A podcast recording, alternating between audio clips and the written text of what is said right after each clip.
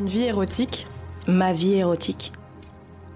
Bienvenue dans Une vie érotique, le podcast qui déshabille la vie sexuelle des gens. Miel, tu es une femme de 25 ans, tu es stripteaseuse depuis moins d'un an. Et avec toi, on va parler de travail sexuel, de cabaret.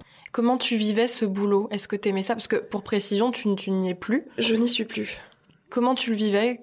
Quelle expérience c'était Bah, c'était euh, des hauts et des bas, je pense, comme dans tout travail. En sachant qu'au moment où j'ai commencé, moi, j'étais en couple avec un homme à ce moment-là, que on s'est séparés. Moi, j'étais encore au- dans cet endroit-là et euh, je pense que en grande partie, on s'est séparés à cause de ça. Parce qu'il était jaloux Ouais, Mm. je pense. Enfin, il y a, y de ça, je pense. Je- ça, ça n'est- c'est pas euh, la raison ultime, mais il y avait quand même de ça.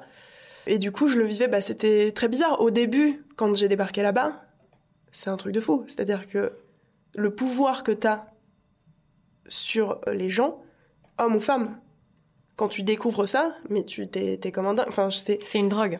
c'est pas une drogue, mais c'est, euh, c'est- je sais pas, tu vois ce film Mémoire d'une geisha? Oui. tu vois le moment où elle lui dit avec un regard tu peux arrêter un homme? Bah c'était ça quoi. Sauf que la fille elle est habillée et que toi t'es nu donc du coup ça, ça les dés sont faussés si tu veux mais c'est ce truc là, c'est le moment où euh, il y a plein de trucs, tu descends pour la première fois, tu te mets nu devant 10 personnes. Ces gens-là, ils peuvent ne pas être beaux, ils peuvent euh, Enfin, il y a plein de trucs, quoi. Ils peuvent parler entre eux. Moi, le pire, ils parlent entre eux ou genre ils te regardent même pas. Et toi, tu, ton but, c'est qu'ils ne regardent plus que toi, qu'ils soient obnubilés, qu'ils ne pensent qu'à toi jour et nuit. Enfin, c'est ça. Et au moment où tu réussis, bah, tu te sens un peu. euh, Il y avait des gens qui étaient obnubilés par toi? C'est horrible. Oui, ouais, ouais. Bah, j'avais, comme toutes les filles, évidemment, on avait des clients réguliers. Qu'est-ce que ça t'a appris sur les hommes euh, d'être Oh là là, euh, plein dans de cette choses. Bah, déjà, il y avait plein. de- euh, Les moments où ça n'allait pas, c'était les moments où je me rendais compte de la misère dans laquelle certaines personnes se trouvent. C'est-à-dire que, messieurs, désolé si vous écoutez ça un jour, mais évidemment, on prétend qu'on est amoureuse de vous. On prétend que vous êtes le plus beau. On prétend que vous sentez très bon, même si c'est faux. Tout ça, c'est du faux, en fait. Et euh, au moment où euh, il y avait certains clients avec qui tu sentais que euh, ils comprenaient le jeu, que c'était du faux, mais ils, jouaient. Et il y en avait d'autres qui tombaient vraiment dedans, qui étaient qui est vraiment amoureux. Et, et vraiment ils pensent à toi, ils t'envoient des cartes postales en vacances et et là tu te dis oh qu'est-ce que j'ai fait? Cette pauvre personne un jour je vais disparaître. Ce que j'ai fait. Un jour je vais disparaître sans sans dire où je vais sans voilà c'est horrible en fait. C'est comme une je pense que eux vivent ça comme une un- une déception amoureuse quoi Et t'as coup, découvert euh, l'étendue de la misère sexuelle ouais Mhm.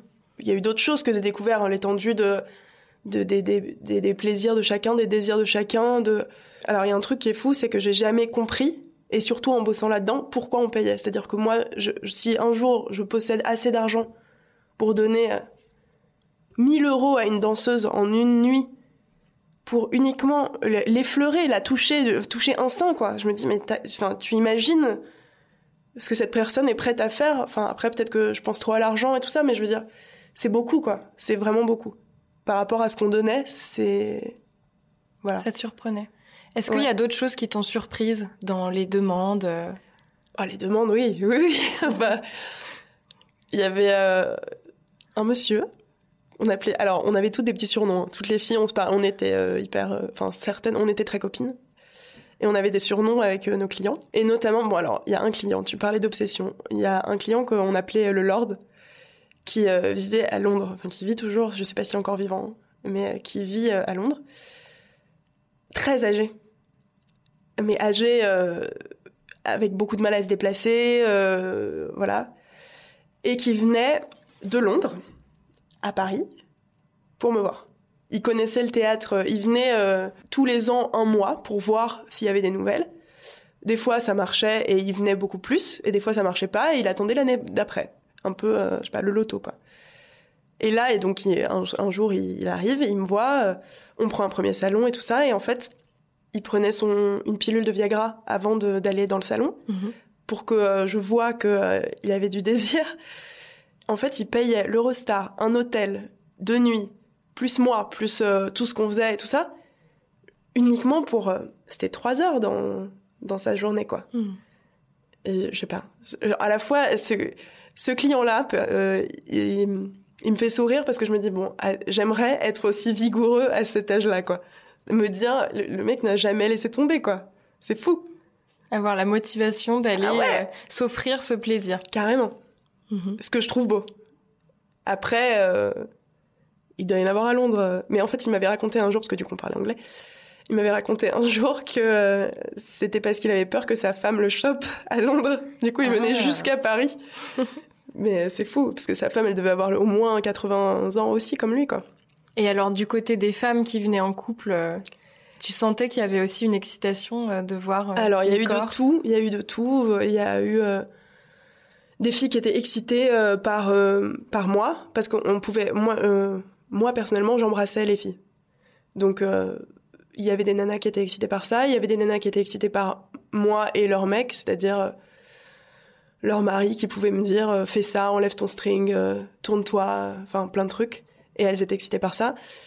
Qui étaient excitées par le fait de faire l'amour devant moi. Il y avait plein de choses. Et trois ou quatre fois quand même, même je pense un peu plus, il y avait des filles qui n'étaient pas du tout dedans. Et là, c'était horrible. Par exemple, une fois, il y a une fille qui a fondu en larmes dans le salon, quoi. C'était horrible. Et moi, j'étais un peu, euh, je savais pas quoi faire, quoi, parce que à la fois c'est mon travail, donc je peux pas dire bon bah partez, c'est pas grave. Et à la fois, qu'est-ce que tu veux dire? Enfin, au bout d'un moment, tu sens que la fille, elle a pas envie, que y a rien que tu pourras faire ou dire qui marchera. Et même si tu lui dis bah tout le monde se rhabille, on s'assoit, on parle, le mec devient énervé parce qu'il a payé. Donc tu peux Mm. pas. Euh, c'est, tu jongles à ce moment-là. Tu, je sais pas. Et ça s'est résolu comment? Ça s'est résolu que euh, la fille est partie en fait. Elle a claqué la porte et, et le mec a sérieusement hésité à savoir s'il restait ou pas. Je trouvais ça dingue. Donc, tu es partie. Je suis partie. Qu'est-ce qui t'a fait partir? Ce qui m'a fait partir, c'est que j'ai découvert que la personne qui tenait cet endroit prostituait des filles.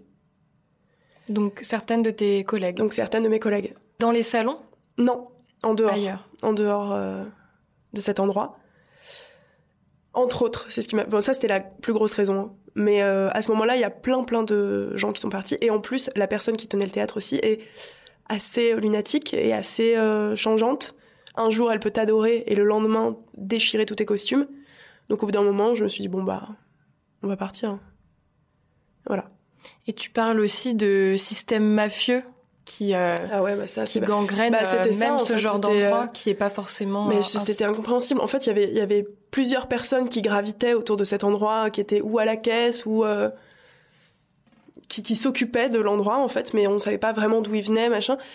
Euh, et notamment une personne qui était euh, caissier entre autres, c'est-à-dire que il faisait ça, mais aussi euh, plein d'autres choses, qui était un homme, qui est toujours. Et je me sentais vraiment pas bien en présence de cette personne. Déjà, les loges en fait donnaient sur la caisse, donc lui, quand on se changeait ou quand en fait, on passait notre temps à poil, mais du coup il regardait toujours. Enfin, je me sentais mal en fait avec ce mec. Et j'ai appris plus tard que il avait bossé à Pigalle et qu'il avait eu des problèmes d'attouchement sur des nanas à Pigalle et tout ça. Voilà, il y a eu plein de trucs où je me suis dit d'accord, donc il faut que je parte très très vite, sinon, euh, enfin c'est c'est dommage parce que j'aime bien ce que je fais. Il y a des soirs où j'aimais bien, mais là je ne pensais plus qu'à ça et qu'à ma sécurité. Quoi. Au bout d'un moment, si tu penses à ta sécurité, faut partir. Oui, donc tu as découvert à la fois le plaisir, ce plaisir d'être regardé et de, de danser, enfin d'avoir le, d'avoir ce côté de performeuse qui est Mhm. intéressant, et en même temps tout le, peut-être le, ouais, le sexisme du truc aussi. Est-ce que tu dirais ça? Ah bah carrément. Ouais, Il y a eu plein de trucs aussi au tout début. En plus, je sortais de ma période euh, des pentes où j'avais tout lu et tout ça. Et là, j'étais en mode, bon, je vais quand même baisser ma culotte pour qu'on me donne de l'argent. Donc toi qui es féministe, j'imagine? Ouais. Comment t'as géré ça euh, C'est le féminisme auquel je crois. C'est-à-dire que chacun est libre de disposer de son corps. Mais c'est vrai que quand je faisais, par exemple, des spectacles sur le cliché vraiment de, euh, par exemple, sur la soubrette euh, débile, parce que mon spectacle en fait c'était que j'arrivais avec mon petit plumeau et que euh, bah, je trébuchais sur les messieurs donc oh mon dieu j'ai renversé ça bah laissez-moi vous essuyer et puis je méritais 10 ans à essuyer enfin tu vois c'était que des trucs comme ça. Alors le problème c'est que ça marche hyper en fait c'est le moment où tu te rends compte que ça marche hyper bien. Et que les clients les hommes surtout âgés d'un certain âge alors Ils aiment les clichés sexistes. ils aiment euh, les, les, les jeunes filles débiles euh, ha- habillées de façon courte euh, qui enfin voilà. Et là je me suis dit ah, c'est dommage. C'est dommage parce que je pourrais pas dans cet établissement là en tout cas je pourrais pas euh, aller plus loin en fait dans le fantasme. Parce que si je vais plus loin ça marchera pas. Mhm. Et à ce moment-là, comment ça se passait dans ta propre sexualité privée? Ben, alors comme je te l'ai dit, quand j'ai commencé, j'étais avec euh, quelqu'un, Ouais. avec un homme. Ça allait. C'était pas non plus euh, la panacée, hein, mais c'était bien. Et euh, une fois que que l'on s'est quitté, qu'il m'a quitté, Mhm. je me suis inscrite sur des sites de rencontres, car je suis asociale en fait. Je ne sors jamais de chez moi. Et j'ai rencontré plein de gens. Et j'ai couché avec plein de gens. Et Mais, donc euh, c'était enrichissant? Oui, toujours. Oui, il faut toujours voir. euh, Enfin, faut toujours voir le côté positif. J'ai une bonne amie qui dit que euh, on perd pas son temps en fait. Moi, moi, j'ai tendance à dire que je perds mon temps des fois. Tu veux dire pendant un date ou ouais, euh, des fois pendant un date, je suis là. Ouais, je suis là, mais pff, Tu cherches un moyen de t'échapper. grave. Et tu te dis, mais qu'est-ce que je fais là? Enfin, je veux dire, j'ai vraiment mille choses de mieux à faire que d'être avec cette personne. Et ma bonne amie me dit, non. Vas-y, va jusqu'au bout, vois en fait, teste. Parce que tu peux pas savoir. C'est comme, euh, tu peux pas dire que t'aimes pas avant d'avoir goûté, quoi. Du coup, euh, bon voilà. Des fois, j'ai cette petite voix. euh, Donc t'es sur Tinder par exemple? Je suis pas sur Tinder parce que je n'ai pas Facebook. Ok. J'ai pas de réseaux sociaux. Ok. J'ai commencé pas sur Adopte un mec. Ouais. Parce que euh, j'aimais bien le concept de tu peux me parler uniquement si j'accepte. Ouais. Mais au bout d'un moment, un, on a fait le tour, deux, je me suis dit, oh, c'est débile. Pourquoi faire ça et tout ça euh, C'est pas grave, on est sur Internet, euh, c'est, les gens ne vont pas me harceler. Mm. Donc je me suis inscrite sur OK Cupid. Et là, non seulement c'est génial parce que tu peux parler avec des gens à l'autre bout de la Terre, et ça, je trouvais ça cool. Mais j'ai rencontré mon meilleur coup. Alors, ce meilleur coup, peux nous Ah raconter? Ouais, ouais, bah, Ça fait partie des questions que j'avais prévues. Ah, l'histoire horrible. Bah alors c'était il y a pas si longtemps. Donc euh, je rencontre cette personne qui n'est pas française, qui est euh, croate, euh, je sais pas quoi, euh, qui a vécu en Nouvelle-Zélande, en Allemagne, qui a eu mille vies. Bref, beau gosse. Un homme donc. Mm. On couche ensemble une première fois, ok, c'est super. On se revoit. En fait, comme il habitait pas à Paris, il faisait des allers-retours déjà pour me voir. Alors moi, il faut savoir que j'aime bien être traitée comme une petite princesse, un peu. Du coup, déjà rien que ça, j'étais un peu émoustillée. Le fait de savoir que le mec faisait des kilomètres pour moi, j'étais là, Hmm. ok. Et euh, je suis sympa, hein, sinon. Les gens qui écoutent, c'est horrible. Mais du coup, la première fois qu'il s'est déshabillé, j'ai eu à la fois peur et à la fois je me suis dit, waouh, c'est hyper intriguant. C'était la première, euh, le premier mec que je- avec qui je couchais qui était aussi euh, ouvertement sexuel. Des piercings au téton, des piercings euh, au sexe Ouais. et surtout des cicatrices partout, mais partout, c'est-à-dire euh, sur les cuisses, sur l'intérieur des bras et tout ça. Et je le questionne sur ces cicatrices et il me dit c'est avec une autre amante, on se coupe pendant l'acte. Donc là, moi Wow. j'étais là, ah ouais d'accord. Alors explique-moi ça parce que vraiment je je le vois pas quoi. Je pense que je sais pas, il avait un trip euh, viking, euh, guerrier, je sais pas. Donc c'était des sortes de scarifications? Ouais, c'était carrément des, tout à fait des scarifications euh, que euh, son amante pratiquait sur lui. Alors je sais pas si lui, je crois qu'il, non, je crois qu'il le faisait pas, mais en tout cas, euh, voilà. Et ça t'a pas rebuté? Alors, il faut savoir que j'aime les cicatrices à la base, donc non, ça m'a pas rebuté. Mais en plus de tout, je me suis dit non, attends, un mec intéressant parce que rares sont les personnes que je rencontre et qui m'intéressent à ce point-là. C'est-à-dire que là, c'était, il y avait des trucs à, je, je voulais creuser, quoi. Je voulais savoir qu'est-ce qui, est-ce qu'il avait d'autres euh, fantasmes, est-ce qu'il, enfin moi, j'avais jamais fait ça, quoi. Dis-moi. Et il y a un autre truc aussi qui a fait que, bon, déjà, on avait vraiment une connexion parce que je pense que le meilleur coup, il est pas mécanique, hein, messieurs, vraiment, et mesdames. C'est pas Il parce est que mental. Ouais, clairement. C'est c'est c'est c'est du fantasme, euh, c'est du désir. C'est pas du tout. euh, est-ce que est-ce que tu as bien pénétré la dame ou est-ce que tu as bien euh, léché euh, le monsieur? Enfin, c'est c'est c'est autre chose. C'est Ouais. cosmique. Je sais pas Ouais, dire. Et donc Mais, là, euh, qu'est-ce qui s'est passé? Il y avait une, il y a une alchimie. Il y avait une grosse alchimie. Il y avait vraiment une très très grosse, euh, une grande connexion. Il y avait voilà, bref. Et on s'est vu plusieurs fois et notamment un jour j'avais mes règles. Bon déjà, à chaque fois que j'ai mes règles, je préviens quoi. Déjà, je- bon, moi je comprends pas pourquoi on prévient, mais je préviens. Non seulement ça le dérange pas, mais euh, enfin pour parler comment, euh, il m'a fait un cunilingus et tout ça. euh, moi j'avais mes règles quoi, vraiment. C'était la première fois que c'était fou. Moi j'étais, en fait j'étais à chaque acte sexuel avec lui, j'étais surprise et je trouvais ça dingue que ça, que ok un mec aussi libre que ça, ça existe. Et donc cette liberté-là t'a excité et t'as Ouais. et c'était le meilleur coup de ta vie. Et c'était un amoureux aussi ou c'était juste un amour Ouais, ouais, ouais, c'était, c'était un amoureux, malheureusement. Je me suis rendu compte après qu'il avait des idées horribles de type facho et extrême droite.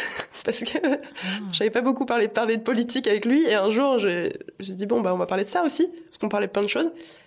Et euh, là, ça l'a pas fait. Et euh, je l'ai quitté. Ce qui est horrible. C'est la déchirure. Qu'est-ce que tu aimes en fait qu'on te fasse et qu'est-ce que tu aimes faire? Mais comment veux-tu? Tout Moi, je suis ouverte à tout, il y a pas de problème. Donc, Je sais pas si t'as un fétichisme particulier, un goût particulier pour quelque chose. Non, je crois que je peux tout aimer. T'aimes les corps en fait, t'aimes les personnes. Ouais, ça dépend vraiment de, euh, de la personne, quoi. Je peux pas. Je peux... En fait, j'ai toujours eu du mal à comprendre les gens qui avaient un fantasme et qui fétichisaient sur. Tu vois, les, les fétichismes d'objets, je comprends pas trop. Genre, euh, moi, ce que j'aime, c'est euh, le cuir ou ce que j'aime, c'est. euh, je sais. Enfin, tout un tas d'autres choses. Ça ne m'atteint pas personnellement. C'est-à-dire que c'est beaucoup plus pour moi, il faut que ce soit psychologique. Et il faut qu'il y ait limite une histoire, quoi. derrière. Et sur les sites de rencontres, il y a un peu à boire et à manger, je crois. Ouais. Est-ce que euh, il y a aussi des choses Là, c'est la radio, vous ne pouvez pas voir ma tête. Mais c'est horrible. Est-ce que tu as envie de partager aussi euh, des expériences euh, qui ont été pour toi, euh, qui illustrent ce côté qui peut être déplaisant aussi ou- bah oui, oui. Moi, sur, sur OkCupid, ils ont, ils ont tout compris. On peut être bisexuel, c'est génial sur ce site-là. Alors que sur d'autres, non. C'est fou. Bref.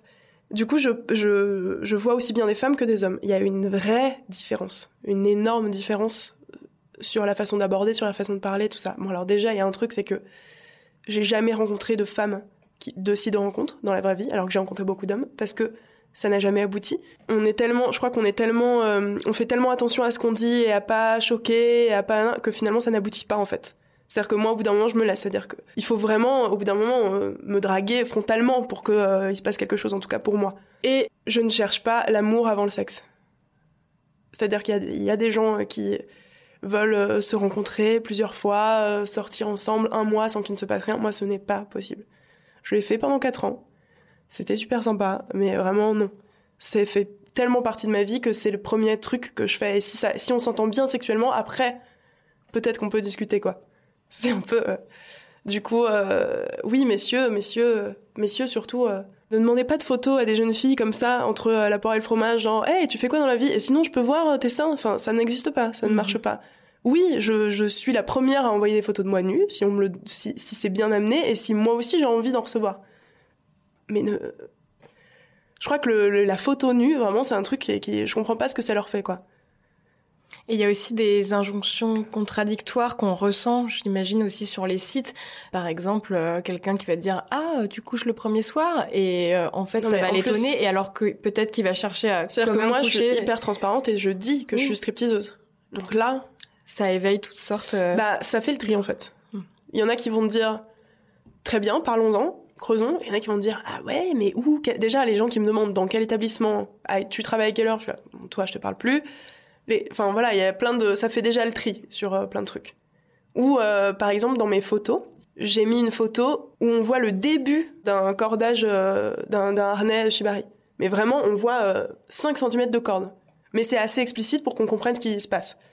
Eh ben, tu peux être sûr que tous les premiers messages que je reçois parlent de ça. C'est parce que tu aimes le shibari, tu le pratiques? C'est parce que je le pratique, ouais, et c'est parce que j'ai envie que les gens qui regardent mon profil comprennent que oui, je vais parler de sexe, quoi. Enfin, je vais, euh, ça, ça fait partie de ma vie et je j'attends pas qu'on me paye euh, le dîner euh, dix fois ou je sais pas quoi. C'est aussi pour ça. Est-ce que tu trouves que c'est difficile d'avoir une sexualité libre et épanouissante quand on est une nana? Je trouve que c'est difficile d'avoir une sexualité libre et épanouissante tout court. Vraiment, je pense que tout le monde, enfin hommes, femmes, autres, tout le monde euh, a des, des tabous, euh, des, enfin même la personne la plus libre du monde, il y a des trucs qui passeront pas quoi. Et je pense que oui, c'est dur parce que parce que la société, parce que c'est comme ça en fait. C'est, c'est... Mais je pense pas que ce soit plus dur pour les nanas. Malgré la, je sais pas, une forme de méconnaissance de l'anatomie, enfin, j'ai l'impression qu'on découvre un peu le clitoris. Bah ouais, mais euh. euh, par exemple, les hommes découvrent aussi leur prostate, tu vois, en ce moment. Mhm. Moi, euh, quand je leur dis euh, on essaye, il y en a un qui me dit oui sur, euh, tu vois. Du coup, je pense que c'est la même chose en fait. C'est, c'est, il y a, y a des femmes qui découvrent aussi leur clitoris à elles-mêmes.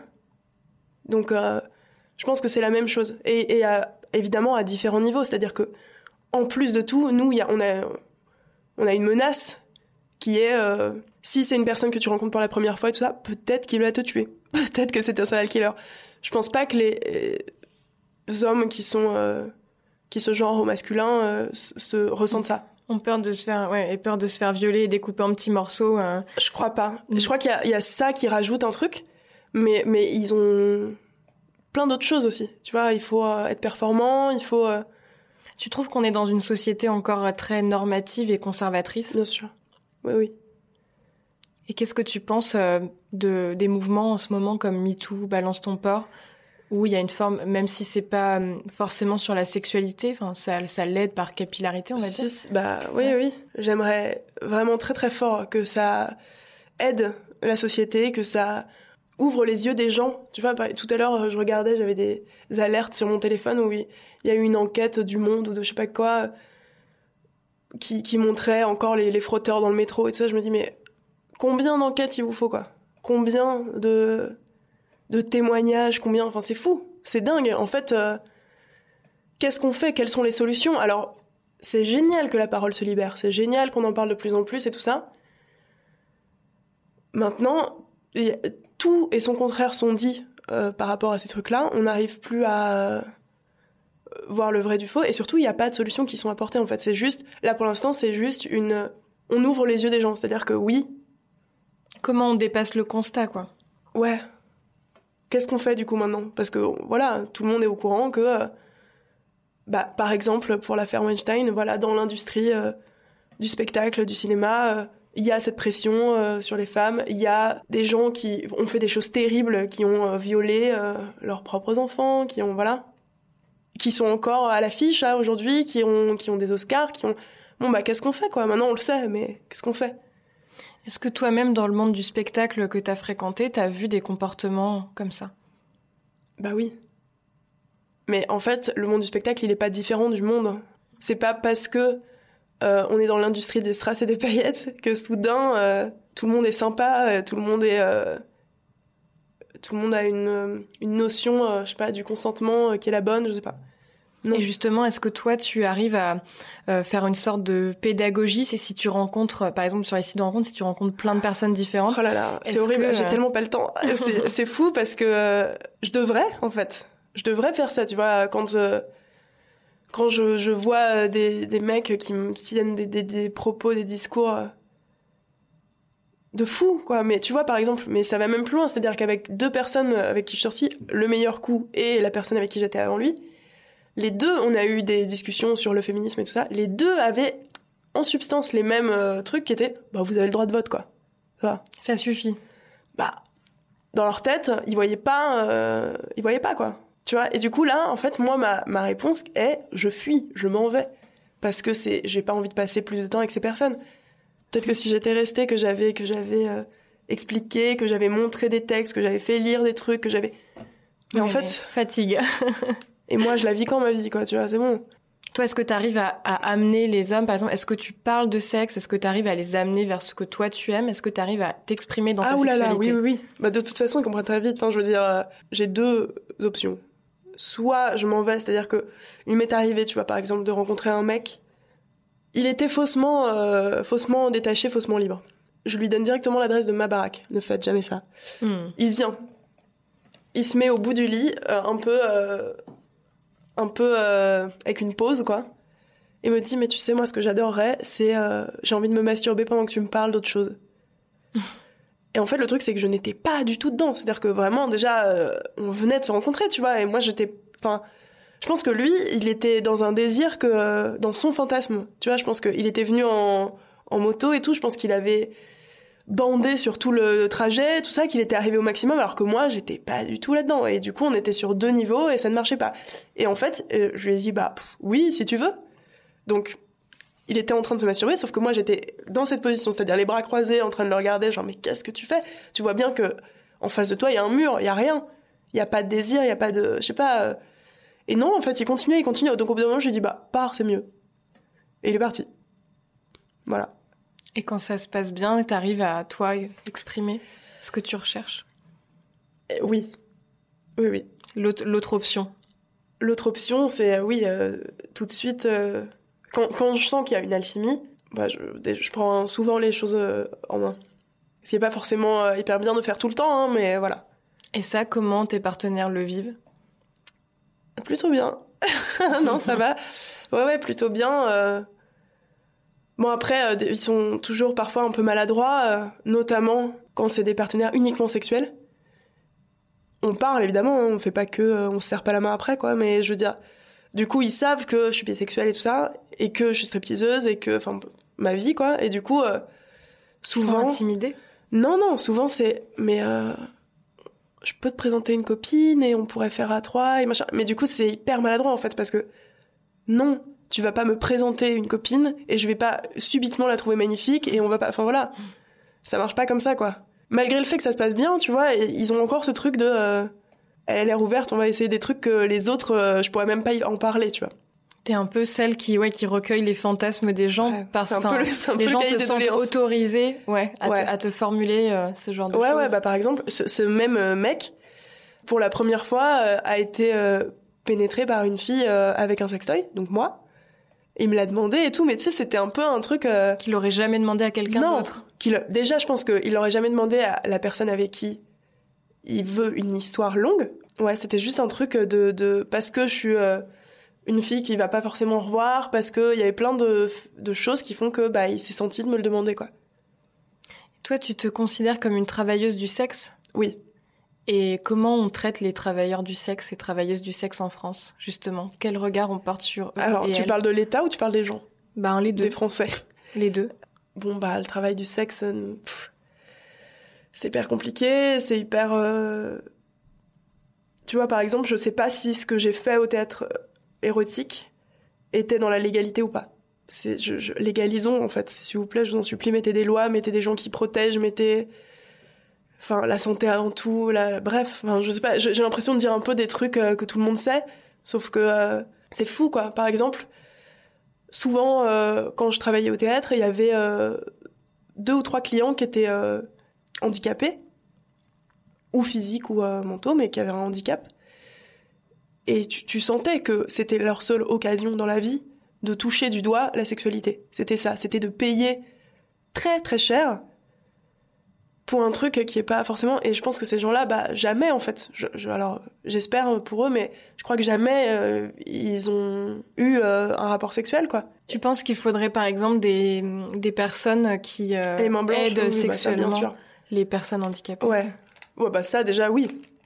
Je veux dire, s'il y a un truc qu'il faut légaliser avant tout, c'est ça, pour moi. Après, la prostitution. Est-ce qu'on est obligé de laisser des meufs dans le froid euh, Je sais pas, non, on n'est pas obligé en fait. Bon après, il y a tellement de choses contradictoires. Tous les gens se disent oui, on a mieux à faire. Il y a déjà le chômage, machin, là, là. Les gens qui euh, n'ont pas, euh, qui n'ont pas d'endroit pour vivre, les gens là. Bah oui, mais ça fait aussi partie du problème en fait, ça, tout ça et peut-être que euh, ça créerait des emplois, tu vois.